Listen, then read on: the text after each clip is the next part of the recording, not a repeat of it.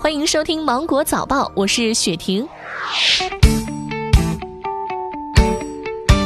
日前，钟南山院士表示，根据团队在传统模型基础上加上影响因素、国家强力干预和春节后的回程高峰消除后，预测高峰应该在二月中接近二月底。到了二月十五号，数字果然下来了，我们更接近国外权威预测值，并表示有信心四月底基本控制疫情。同时，他说，对疫情的预测，我们首先考虑中国，没考虑国外。现在国外出现一些情况，疫情首先出现在中国，但不一定是发源在中国。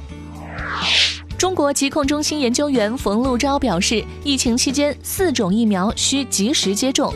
对于新生儿第一针乙肝疫苗和卡介苗，应该及时安排接种。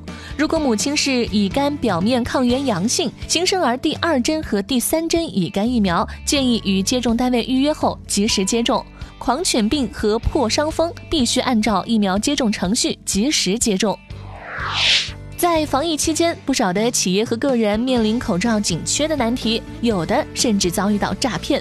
检察机关办案发现，犯罪嫌疑人多是通过 QQ 群、微信朋友圈、APP 等网络平台发布虚假口罩售卖信息，收到受害人转账后便将其拉黑。检察官提醒，在预防控制突发传染病期间，假借销售用于预防突发传染病疫情用品的名义诈骗他人财物，应当从重处罚。北京疾控中心发布新冠肺炎流行期间北京市电影行业复工防疫指引一点零版，要求电影院在复映初期一定时间内按隔排隔座售票，工作人员和观众进入影院区域必须戴口罩、测量体温，售票处应建立观众信息登记制度。近日，吉林省森林公安局向海分局成功监测到世界濒危物种、国家一级保护动物金雕停歇的画面。经初步判断，这是一只成年的金雕，全长约八十到一百厘米，翼展可达到两米左右。世界现存金雕数量仅两千只左右，比丹顶鹤还稀有。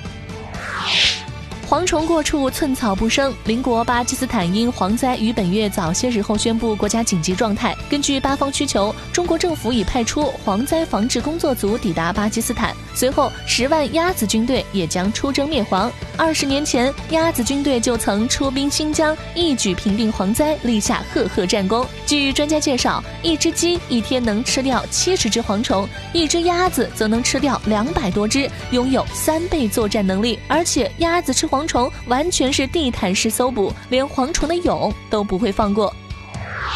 现在你用的是哪款手机呢？报告显示，二零一九年苹果 iPhone XR 在全球智能手机市场占据了半壁江山，卖出约四千六百三十万台，出货量紧随其后的是当年九月推出的 iPhone 十一。